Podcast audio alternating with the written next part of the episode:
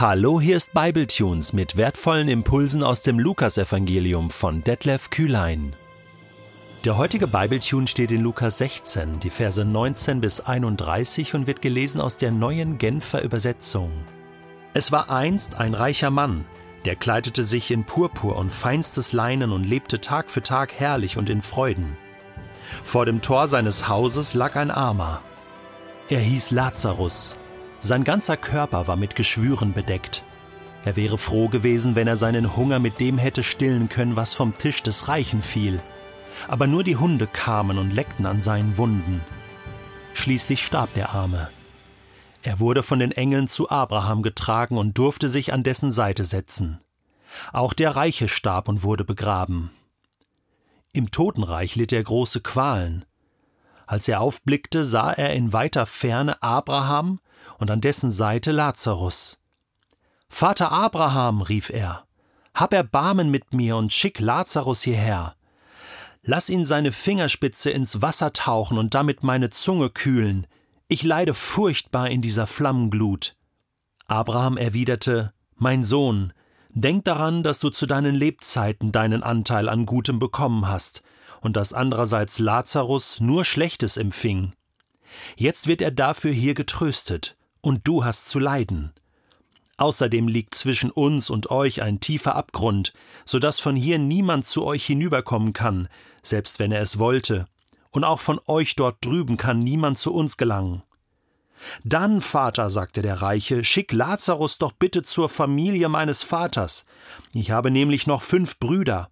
Er soll sie warnen, damit sie nicht auch an diesen Ort der Qual kommen. Abraham entgegnete, Sie haben Mose und die Propheten, auf die sollen sie hören. Nein, Vater Abraham, wandte der Reiche ein. Es müsste einer von den Toten zu ihnen kommen, dann würden sie umkehren. Darauf sagte Abraham zu ihm Wenn sie nicht auf Mose und die Propheten hören, werden sie sich auch nicht überzeugen lassen, wenn einer von den Toten aufersteht. Was für eine packende Geschichte ist das, die Jesus hier erzählt. Übrigens, wieder einmal Sondergut, das heißt nur bei Lukas zu finden. Was ist das hier? Ein Märchen? Es war einst ein reicher Mann. Natürlich ist das kein Märchen.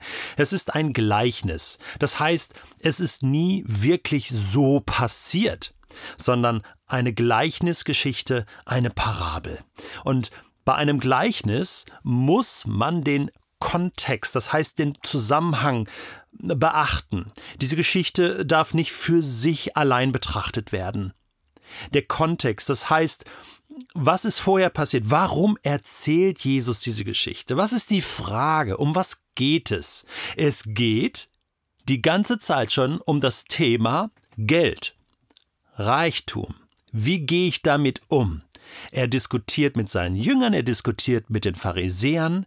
Es geht nicht darum, wie ist es im Himmel, wie ist es in der Hölle, wie muss man sich das vorstellen. Das ist nicht das Thema, sondern es geht um den Umgang mit Besitz, mit Geld. Wie kann ich Gott am besten damit dienen? Das ist das Thema. Also, reich und arm. Reichtum ist nicht an sich schlecht. Es ist etwas, was Gott dir anvertraut.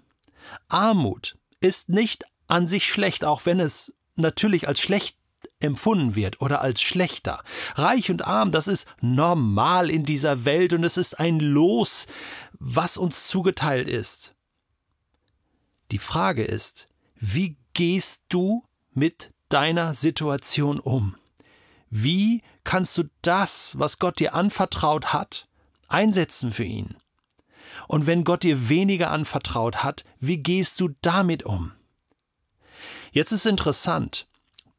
Genau beobachtet wird eigentlich nur das Verhalten des reichen Mannes, sein Egoismus und weniger das von Lazarus.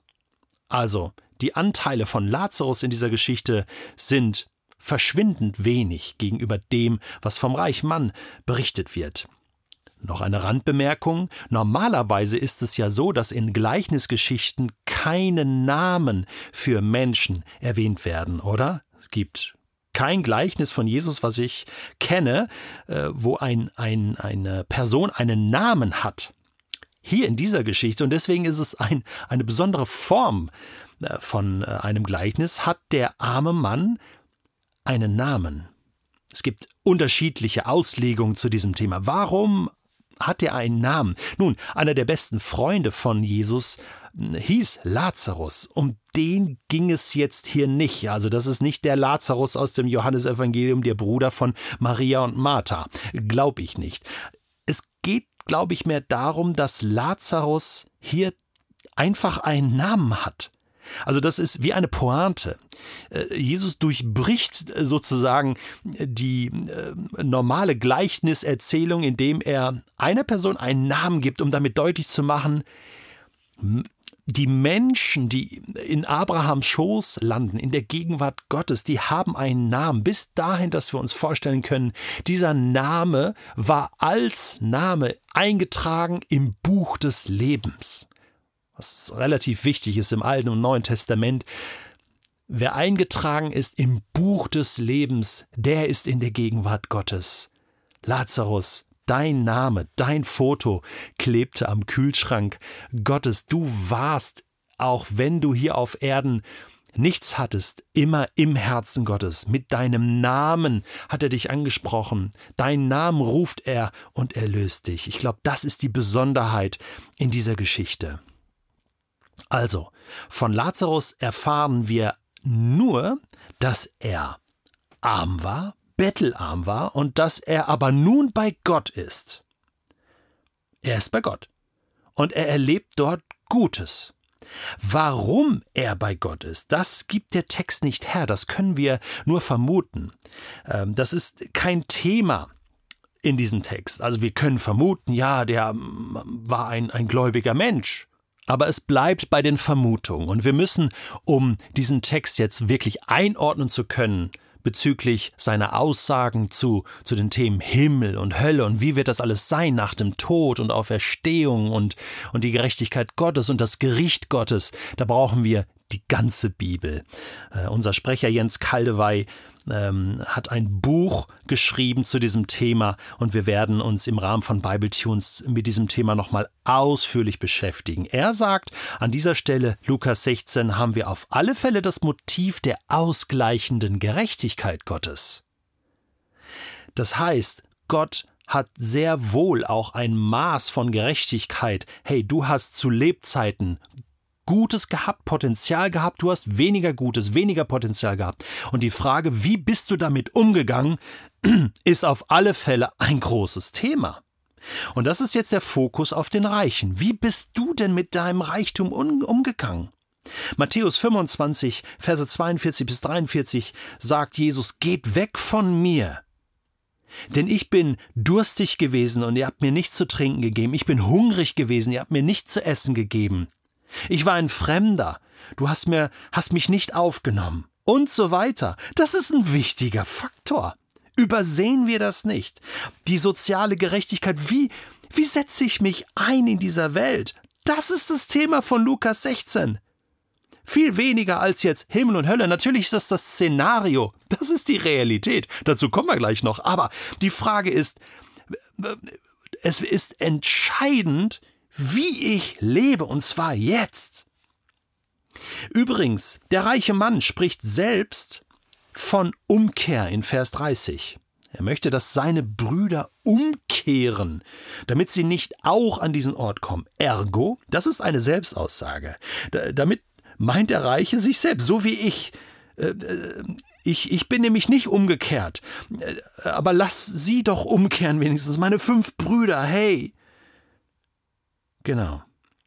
Das heißt, hier ist eine Realität. Ich habe es verpasst, zu Lebzeiten wirklich umzukehren und mein Herz ganz Gott anzuvertrauen. Hey, der Arme lag da vor der Tür. Der lag vor deiner Tür, reicher Mann. Und du bist jeden Tag drüber hinweggegangen. Im wahrsten Sinne des Wortes. Hast deine Hunde laufen lassen die haben die Wunden geleckt von Lazarus. Aber geholfen hast du ihm nicht. Dieser Text gibt uns ein paar Realitäten weiter. Das erste, nach dem Tod geht es weiter. Da ist nicht alles aus, da geht es erst los. Das zweite, nach dem Tod wird es getrennte Orte geben. Anscheinend Orte, der eine voller Qual, der andere voller Freude. Das dritte, wir existieren weiter nach dem Tod. Wir erinnern uns, wir fühlen, wir können kommunizieren. Und das nächste, es gibt keine Möglichkeit der Veränderung, so im Nachhinein, hey, jetzt mache ich doch noch mal was anders. Ah, jetzt ist mir einiges klar geworden, jetzt möchte ich doch umkehren. Nee, jetzt möchte ich das doch noch verändern. Nein, das ist nicht möglich. Und der letzte Punkt, das Zeugnis der Heiligen Schrift ist so unglaublich wichtig. Ziel des Gleichnisses. Warum erzählt Jesus das? Hey, Lebe heute, jetzt. Höre jetzt auf Gottes Stimme. Ändere jetzt dein Leben. Fang an. Ziel des Gleichnisses ist, hast du die Möglichkeit zu helfen? Ja, warum tust du es nicht? Mach, hilf, gib, investiere, glaube, opfere, geh die extra Meile. Du hast Möglichkeiten. Fang jetzt an, bevor es zu spät ist. Du darfst an dich denken. Ja, natürlich. Gott meint's gut mit dir, aber denk gleichzeitig auch an die anderen. Das erwartet Gott von dir. Und nimm das Zeugnis der Heiligen Schrift total ernst.